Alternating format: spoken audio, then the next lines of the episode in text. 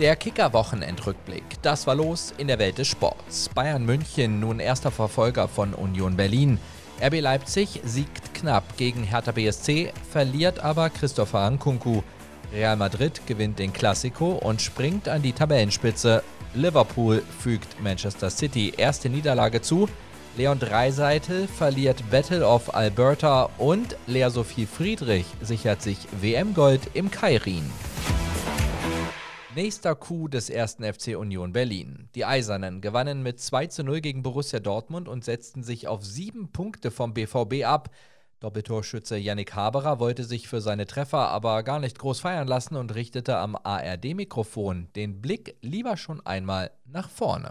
Ich glaube, wichtiger ist, was wir nächste Woche für eine Reaktion zeigen, wenn wir gegen eine Mannschaft spielen in Bochum, die hinten drin steht, weil klar, ist relativ einfach gegen Borussia Dortmund oder Bayern zu spielen. Da hat jeder 100% Lust, Wille und ich glaube, bin, oder bin gespannt auf die Mannschaft, ob wir das nächste Woche wieder so auf den Platz kriegen. Die Borussia spielte erstmals mit einer Dreierkette, zu der Trainer Edin Terzic nach dem Spiel am ARD-Mikrofon auch Stellung bezog. Seitdem bekannt wurde, dass wir Niklas Süle und Nico Schlotterbeck verpflichtet haben, wurden wir permanent gefragt, ja, was, was ist denn mit der Dreierkette? Heute haben wir uns dafür entschieden. Ich glaube nicht, dass es heute an der Dreierkette lag, dass wir die, die beiden Gegentore kassiert haben, aber wenn das halt so ist, dann dann nehme ich das auf meine Kappe. Union Berlin konnte somit die Tabellenführung auf vier Punkte ausbauen. Erster Verfolger ist nun der FC Bayern München nach einem 5 zu 0 Erfolg gegen den SC Freiburg, das auf Rang 3 abrutscht.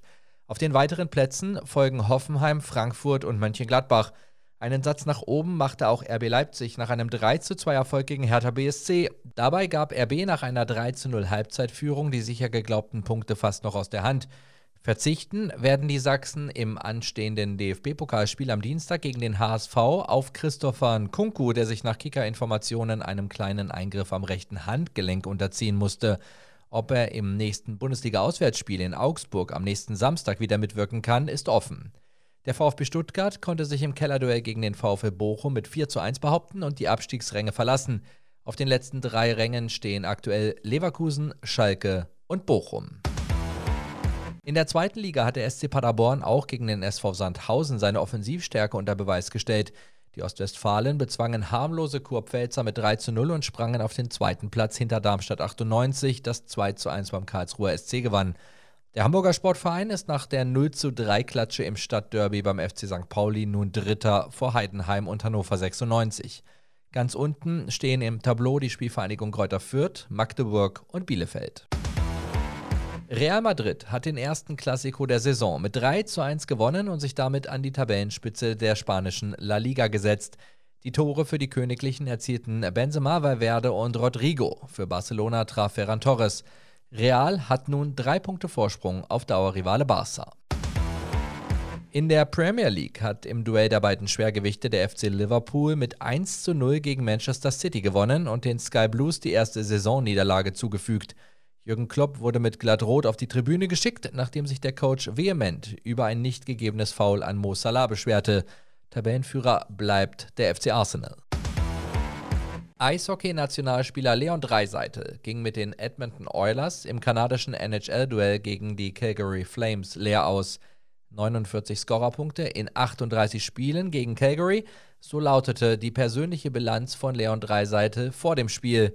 Das Konto hat der Nationalspieler mit zwei Vorlagen weiter aufgestockt. Es reichte aber am Ende nicht, um im Battle of Alberta punkten zu können.